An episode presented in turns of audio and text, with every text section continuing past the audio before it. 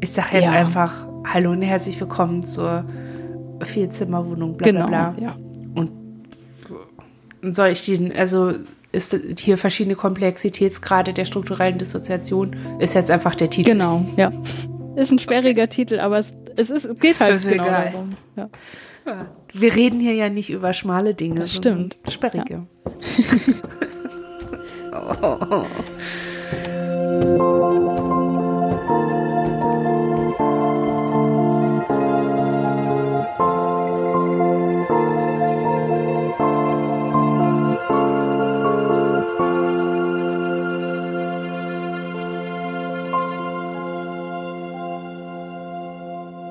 Hallo und herzlich willkommen zur Vielzimmerwohnung, in der es heute um die verschiedenen Komplexitätsgrade der strukturellen Dissoziation geht. Ich bin Hanna Rosenblatt und spreche mit René. mit Christiane. Hallo Hanna, hier ist Christiane Attig, genau wie immer hier in der Vielzimmerwohnung auch anwesend und ich freue mich auf unsere neue Folge. Es gab Feedback zur vorherigen Episode. Und zwar, dass wir verschiedene Traumata nicht benannt hätten und auch nicht in der Tiefe behandelt haben, sondern einfach nur so gesagt haben, das ist ein Trauma, das macht ein Trauma aus. Punkt. Ähm, so einfach ist es nicht. Das wissen wir auch, aber in diesen Episoden geht es jetzt erstmal um die These der strukturellen Dissoziation und die verschiedenen Traumaformen und die verschiedenen Auswirkungen, die sie haben. Da werden wir später nochmal drauf eingehen. Das wird auf jeden Fall nochmal vorkommen. Heute geht es um das Modell der strukturellen Dissoziation. Weiterhin. Und du hast dir einen spessigen Einstiegssatz überlegt. Genau, ähm, also wir behandeln, genau wie du gesagt hast, das Modell von Van der Hart, Nie- Nienhuis und Steele, Steele? Ich glaube Steele, immer noch weiter. Und in diesem Modell wird zwischen drei verschiedenen Komplexitätsgraden unterschieden, denen wir uns heute widmen wollen und die sich auch verschiedenen Diagnosen zuordnen lassen. Das äh, werden wir dann im Folgenden genauer erläutern. Und ich habe mich jetzt im Zuge der Vorbereitung für diese Episode halt äh, relativ intensiv mit diesem Modell auseinandergesetzt und ich finde, dass es ein ziemlich elegantes Modell ist, das sich eben auf die Gemeinsamkeiten verschiedener Traumafolgestörungen fokussiert, nämlich die Dissoziation. Und anhand dieser unterschiedlichen Komplexität, die wir gleich erläutern werden, ähm, ja, die verschiedenen Störungen einteilt. Das heißt, ähm, bevor ich mich näher mit der DIS und so weiter beschäftigt habe, habe ich beispielsweise die posttraumatische Belastungsstörung und die DIS als was, was ganz Unterschiedliches wahrgenommen. Also das sind halt beides irgendwie, die haben beide mit, mit Traumata zu tun, aber äh, was das Erleben und, und Verhalten der Patienten und, und Betroffenen angeht, ist das halt was komplett Unterschiedliches.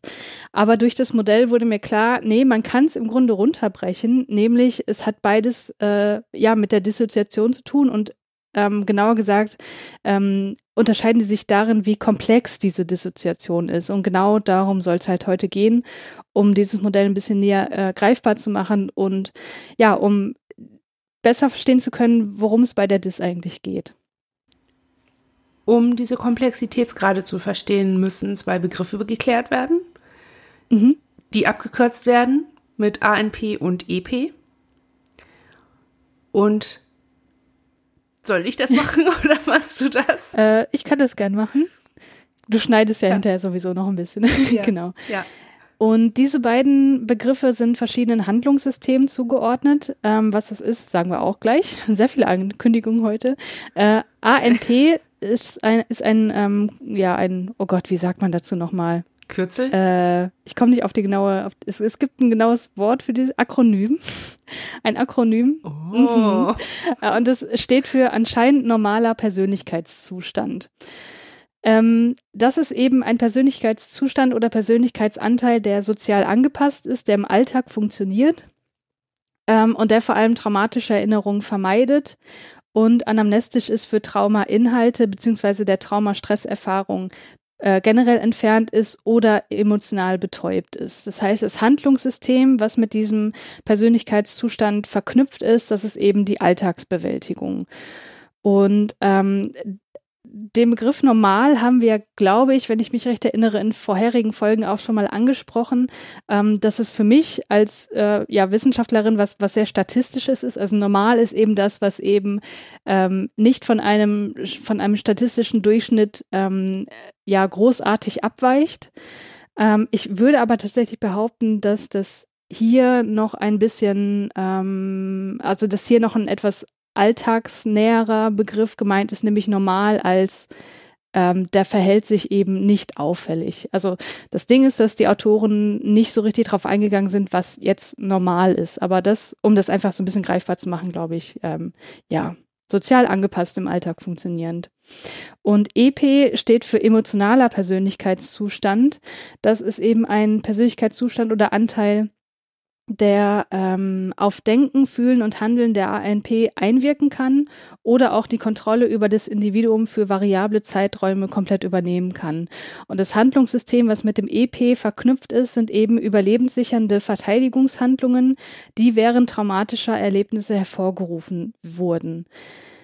Ähm, das hört sich jetzt erstmal relativ abstrakt an, und wir haben ja im Vorgespräch auch schon so ein bisschen ähm, darüber diskutiert, dass wir die Begriffe ANP und EP ein bisschen ja diskussionswürdig finden. Ähm, ja, kannst du einfach noch mal ein bisschen erläutern, was ja der Begriff emotionaler Persönlichkeitszustand meint und vielleicht auch nicht meint? Der Begriff emotionaler Persönlichkeitszustand gerade im im Gegensatz oder im, im Beisatz von anscheinend normaler Persönlichkeitszustand klingt natürlich irgendwie als, okay, es gibt einen normalen Persönlichkeitszustand und es gibt einen, der nicht normal ist, weil er Emotionen mhm. hat. So ist es ja nicht. Und es ist auch nicht so, dass anscheinend normale Persönlichkeitszustände absolut emotionsbefreit sind. Ebenso wenig wie emotionale Persönlichkeitsanteile oder eine Person im emotionalen Persönlichkeitszustand fern jeder Alltagsbewältigungsfähigkeit ist. Mhm. Also so, ähm, so ist das nicht gemeint. Und ich, da muss man halt so ein bisschen schauen, man hätte das anders nennen können. Man hätte vielleicht augenscheinlich unauffälliger Persönlichkeitszustand sagen können ja. oder so. Ähm, der, der Kern dieser Zustände ist ja im Grunde einfach nur die unterschiedliche Motivation oder der, der ähm, voneinander abweichende Kern. Also im, im einen geht es um Alltagsbewältigung und, und im anderen um überlebenssichernde Verteidigung. Oder ja, ums Überleben im Grunde. Im einen geht es ums Leben und im anderen geht es ums Überleben. Mhm. So, wenn man es jetzt mal ganz, ganz, ganz, ganz, ganz poliert formulieren will. Mhm. Und ähm, das wird durch die Begrifflichkeiten einfach nicht so nicht so ähm, abgebildet und dadurch entsteht eben auch so eine Idee davon, dass ähm, oder dadurch entsteht das eine Idee davon, dass diese Anteile natürlich im Widerspruch sein müssen zueinander und ähm, wenn sie nicht integriert sind, dass sie dann selbstverständlich zu Problemen führen. Mhm. Und das ist so ein bisschen was, ja, das ist eigentlich nicht nötig. Mhm. Jeder Mensch hat alle Handlungssysteme zur Verfügung und jeder Mensch hat Zustände, in denen er oder sie unauffällig ist und welche, in denen er sich er oder sie sich eher verteidigt. Mhm. Und das so einzuteilen, also ist ein bisschen problematisch. Mhm. Ja, was jetzt in diesen Begrifflichkeitsdefinitionen noch nicht so richtig klar wurde, ist, inwiefern ANP und EP in einer Beziehung zueinander stehen, ob die jetzt miteinander verbunden sind oder komplett getrennt. Ähm, da ist es so, dass diese dissoziierten Anteile nicht per se vollständig voneinander getrennt sind, sondern eben in einer dynamischen Beziehung zueinander stehen. Also bei ähm, einem normalen Alltagserleben von einer nicht betroffenen Person ja sowieso, aber ähm, auch bei Personen, die jetzt von beispielsweise, beispielsweise einer DIS oder einer PTBS betroffen sind, da ist es auch so, dass diese Anteile miteinander in Beziehung stehen. Und da habe ich jetzt eine Frage an dich, Hanna. Wenn man ähm, jetzt so dieses Modell sich so durch den Kopf gehen lässt und ähm, das wieder auf die DIS überträgt und ähm, weiß, okay, da gibt es eben diese anscheinend normalen Persönlichkeitszustände äh, und die emotionalen Persönlichkeitszustände und die ANPs, die sind für die Alltagsbewältigung und so weiter zuständig. Ähm, da frage ich mich jetzt, na, wer von beiden, ich, ich nenne es einfach mal beide, weil wir, ich würde es ganz prototypisch von einem ANP und einem EP ausgehen. Ähm, wer von beiden hat denn nun eigentlich die Symptome? Also ähm, kann man jetzt sagen, wenn der ANP es schafft, die traumatischen Erinnerungen komplett zu vermeiden in seinem Alltagserleben, ist er dann symptomfrei? Nee. Die Vermeidung ist schon ein Symptom. Mhm. Und zwar gerade bei einem unintegrierten Trauma, da geht es ja darum zu vermeiden, um nicht überflutet zu werden von Flashbacks zum Beispiel und Erinnerungen, die wiederum gar nicht integriert werden können, weil ein Flashback-Erleben traumanahes Empfinden ist. Mhm. Und ähm, so kommt es eben dazu, dass die, die Dynamik, von der du gerade gesprochen hast, also diese dynamische Beziehung zueinander vor allem daraus besteht, dass, ein, dass im ANP-Zustand, also in Alltagszustand, sage ich mal, wird versucht, möglichst viel Entfernung ähm, zum Trauma herzustellen. Mhm. Und das funktioniert so aber nicht. Das, also man muss sich einen Trigger, einen, einen richtig echten Traumatrigger, muss man sich vorstellen, wie ein, wie ein Reflex oder wie, also ne, wenn da keine Therapie passiert ist und nichts. Und das ist, du siehst was und dein Gehirn versucht sofort eine Assoziation herzustellen. Mhm. Und sofort ist das Trauma mhm. da. Und um damit umzugehen und da und um die Alltagsfähigkeit aufrechtzuerhalten, passiert die Vermeidung und passiert aber eben auch die Aufrechterhaltung der Dissoziation. Mhm. Davon hatten wir in der letzten Episode auch ein bisschen gesprochen. Und es gibt ähm, und dass das so ist, bedeutet aber nicht, dass Personen, ähm, die ähm, EP-Zustände erleben, dass die Symptome sind mhm. oder dass die, ähm, dass die ausschließlich ähm, schwierige Zustände ähm, tragen in, in dem Sinne. Das bedeutet das wiederum nicht, sondern eher, dass, ähm, so, ne, wenn man die Frage, wer von beiden hat nun die Symptome, ist ja, das Symptom ist, dass es zwei sind und das Symptom ist die Vermeidung. Mhm. Also keiner von beiden ist frei von Symptomen. Mhm. Okay, das ist, glaube ich, nochmal ganz wichtig, äh, wenn man eben auch die Symptome, die wir schon besprochen haben, noch mal so ein bisschen im Hinterkopf behält, dass das eben ja ja, äh, wenn man jetzt von Zweien ausgeht, beide Handlungssysteme und beide Persönlichkeitszustände betrifft, die eben interagieren und dadurch, dass eben ein gewisser EP beispielsweise durch ein Trigger im Alltag, ähm, ja, ich sage jetzt mal aktiviert wird, dass, dass das eben wieder eine, eine, ähm, eine Wirkung hat auf den ANP in dem Moment. Und ja. Eine Form der Symptome haben wir tatsächlich noch gar nicht behandelt und das ist die somatoforme Dissoziation, ähm, was eben ja Dissoziationszustände und, und Wahrnehmungen und so weiter angeht, die eben mit dem Körper zu tun haben. Ähm, das ist ja der verbindende genau, Punkt am Ende. Immer, genau. Ne? Ähm, somatoforme Dissoziation bedeutet, dass Aspekte der leiblichen Empfindung mehr oder weniger umfassend abgespalten werden. Das sind die sogenannten negativen Dissozi dissoziativen Symptome oder auch in verstärkter Weise ins Bewusstsein gehoben werden. Das sind die positiven dissoziativen Symptome. Und wichtig ist hier, dass positiv und negativ nicht wertend gemeint ist, sondern negativ heißt eben, es geht etwas weg von der normalen Empfindung und positiv heißt, es kommt etwas dazu zu der normalen Empfindung.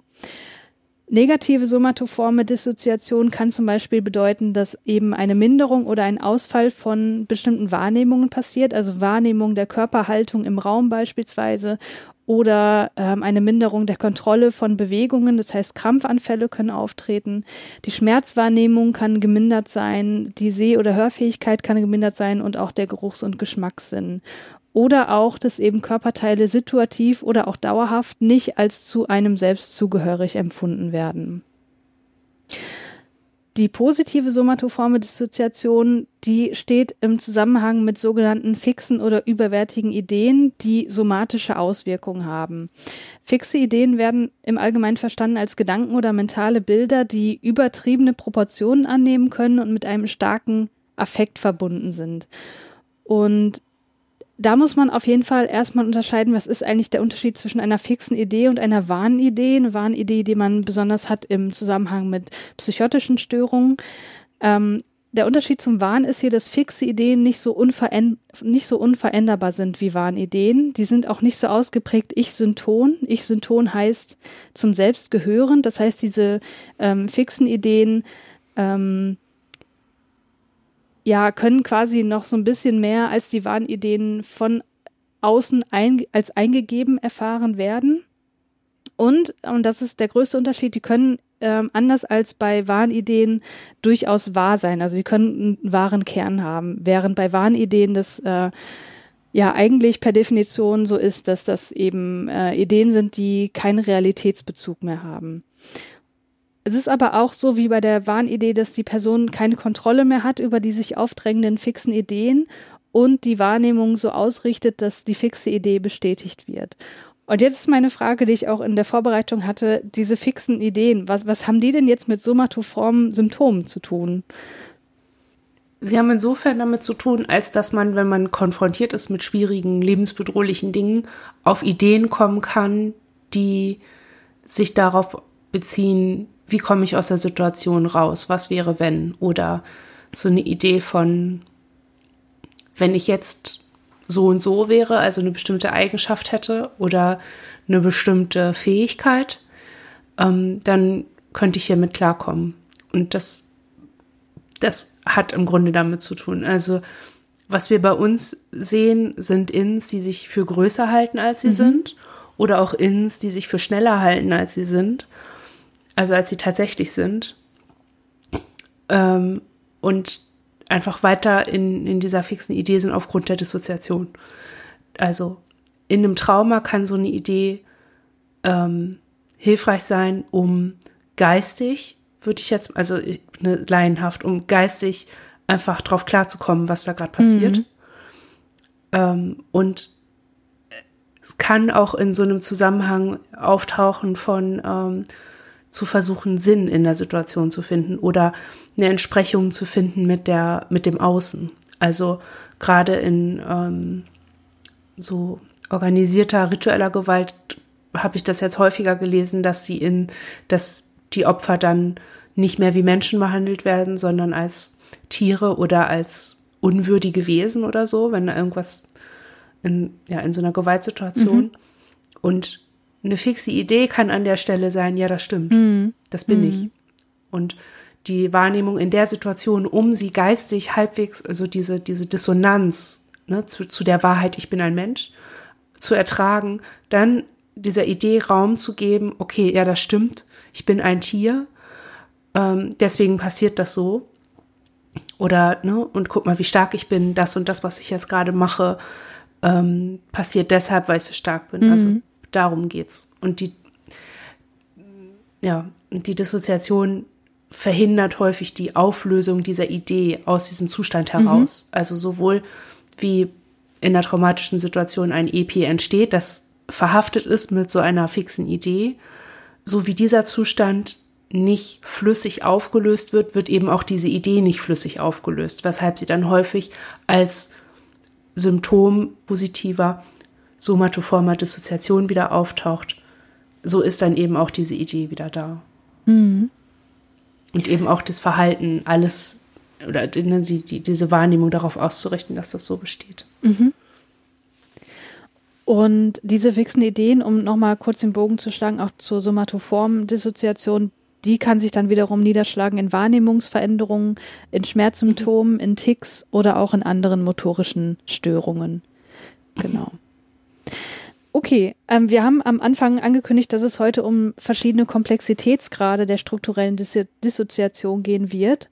Und ähm, prinzipiell ist es so, sagen die Autoren in ihrem Buch, dass eine höhere Komplexität mit intensiverer Traumatisierung zusammenhängt, also vor allem über einen längeren Zeitraum andauernd und häufiger wiederholter Traumatisierung und auch mit einem stärkeren Auftreten dissoziativer Symptome verbunden ist. Und die Autoren unterscheiden drei verschiedene Komplexitätsgrade, die eben, wie anfangs gesagt, verschiedenen Störungsbildern zugeordnet werden können. Mhm. Und zwar ähm, wird unterschieden in die primäre strukturelle Dissoziation. Da heißt es, es liegt ein ANP vor und ein EP. Das wird häufig bei der posttraumatischen Belastungsstörung gefunden. Mhm. Die äh, ANP ist das eigentlich der richtige, ist das eigentlich das richtige, ist das eigentlich der richtige Artikel? Die, der? Der Zustand, äh, der Anteil der ANP eigentlich. Ja. Also, der ANP, der ANP ist hier größter Anteilseigner. Also alles, was nicht im EP abgespalten ist, ist im ANP enthalten. Und als ANP oder im ANP-Zustand vermeidet die betroffene Person bewusst und unbewusst traumaassoziierte Reize, um den Alltag so bewältigen zu können, wie sie das tut. Einige Betroffene leben dadurch mehrere Jahre relativ normal, im Sinne von funktional, während der EP in Anführungsstrichen schläft und verborgen bleibt. Ähm,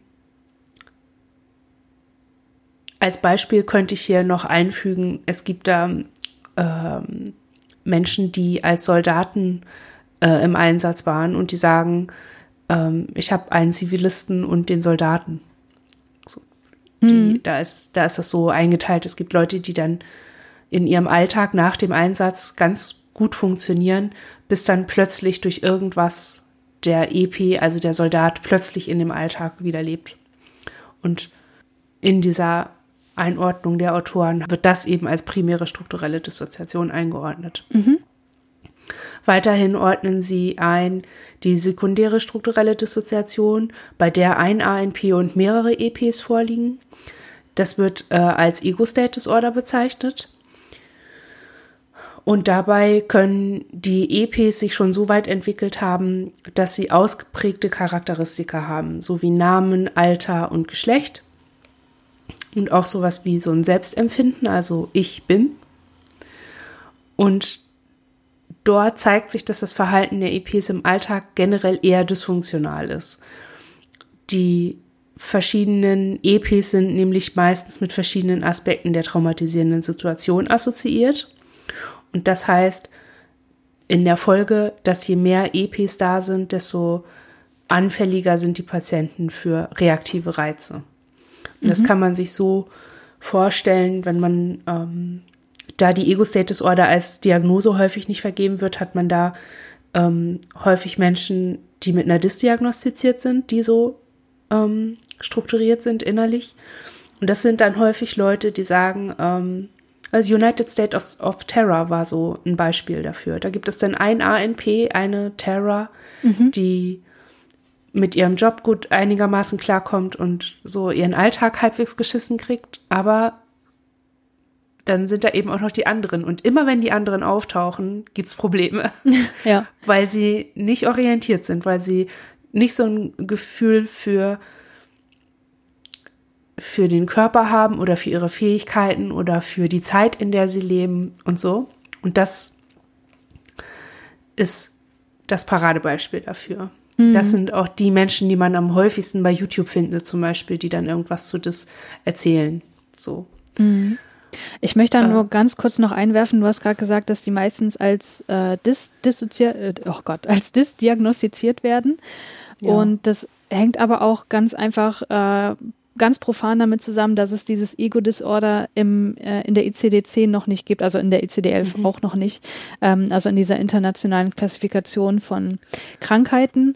Und ähm, da hat man sozusagen, wenn so eine Ego-State-Disorder vorliegt, entweder die Möglichkeit, das als Dis zu diagnostizieren oder als dissoziative Störung nicht näher bezeichnet.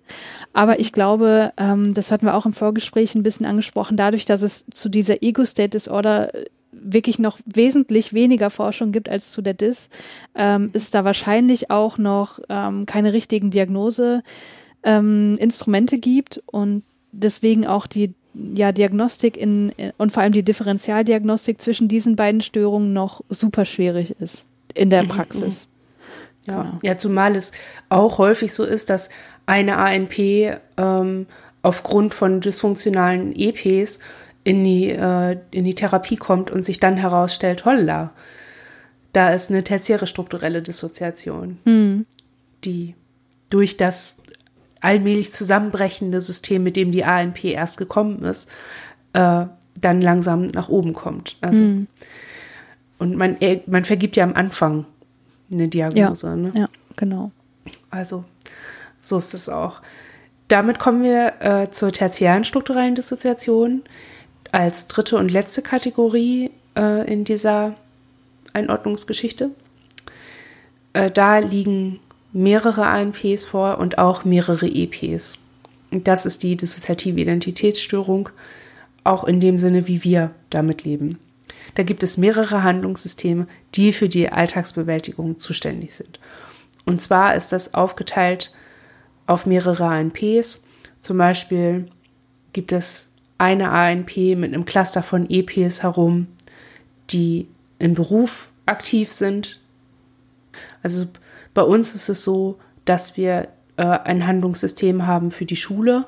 Und das heißt, sobald wir in Richtung Schule gehen, manchmal aber auch, wenn wir über Schule nachdenken, zum Beispiel jetzt, merke ich, dass sich von hinten so ein anderes System vorschiebt. Also mhm. es ist, kommt mir auf jeden Fall näher und ähm, ist so, dass ich zum Beispiel nicht viel Ahnung habe von Schule.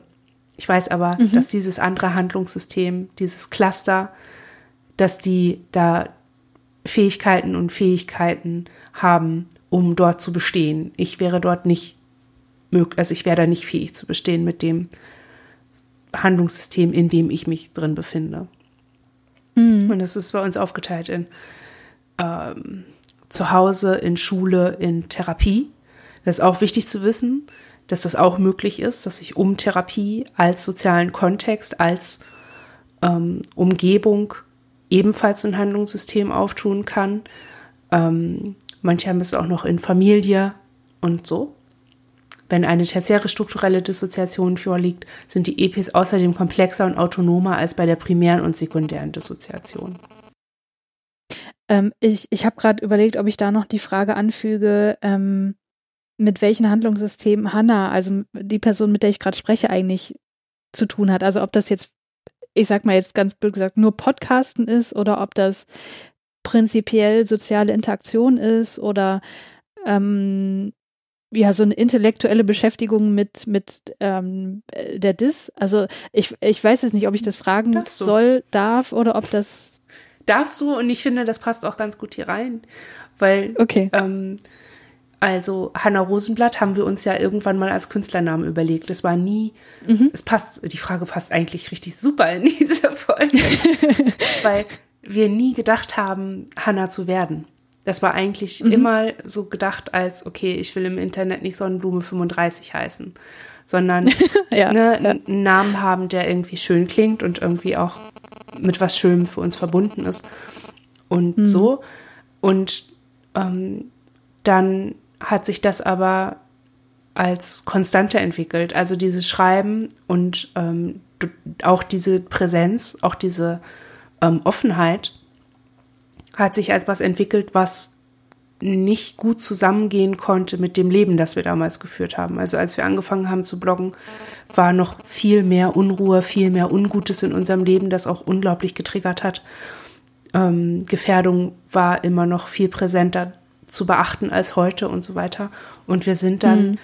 nochmal durch so Retraumatisierungen gegangen, die dann nötig gemacht haben, das zu dissoziieren. Also weiterhin so eine beobachtende Position einzunehmen und so eine gewisse Entfernung und so, ein, so eine gewisse Haltung auf sich selbst draufzuschauen, um weiterhin analytisch gucken zu können, was passiert hier gerade mit uns, wie reagieren wir auf uns. Und das mhm. hat sich aus einem Alltagssystem entwickelt. So wir sind abgespalten von einem Alltagssystem, das damals für einen bestimmten Kontext zuständig war und hat sich im Grunde notwendigerweise verselbstständigt weil es eben nicht mehr zusammenging. Hm. Und da, das ist jetzt ein, ist ein bisschen speziell, weil damit nicht, damit keine richtig akute Lebensgefährdung einhergegangen ist. Aber in der Situation, in der wir damals waren, war das so eingeordnet worden. Da sind wir wieder bei dem Punkt, man muss eigentlich nur glauben, dass man denkt, man stirbt, wenn man bestimmte Dinge tut. Mhm. Ähm, und so hat sich das bei uns entwickelt. Und Hanna Rosenblatt ist entsprechend viele sind ein Alltagssystem, mhm. in dem sich ähm, Ins befinden, die allesamt für die zwischenmenschliche Kommunikation und Interaktion zuständig sind. Also Mm, okay. unser, das ist so unser Punkt, aber eben gleichzeitig auch als viele. Wir haben auch Systeme, Mhm. die auch dafür zuständig sind, ähm, Kommunikation zu kompensieren, aber die würden zum Beispiel nicht darauf zurechtkommen oder damit zurechtkommen, wenn Leute schon wissen, dass sie viele sind. Hm. Also so. Es ist bei uns so ein bisschen, ähm, ein bisschen davon abhängig, in welchem, in welchem Kontext man sich bewegt und wie, wie wir dann aufgestellt sind.